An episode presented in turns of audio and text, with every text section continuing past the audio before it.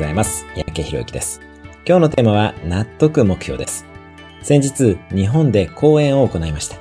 子供向けの英語教育の教材のフランチャイズ校の教室長さんたちの向けの講演でした。100人以上の方が参加してくださっていました。その中で私がお伝えしたことに、納得目標は強制目標の3倍の力が出るということがあります。勉強でも仕事でも納得して自分からやろうと思うと、人にやらされるのの3倍以上の力が出ます。よって自分が何かに取り組むときも、また人や子供に何かを依頼したり進めるときも納得目標に落とし込むことを大切にしてみてください。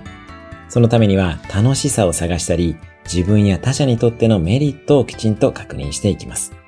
今日のおすすめアクションです。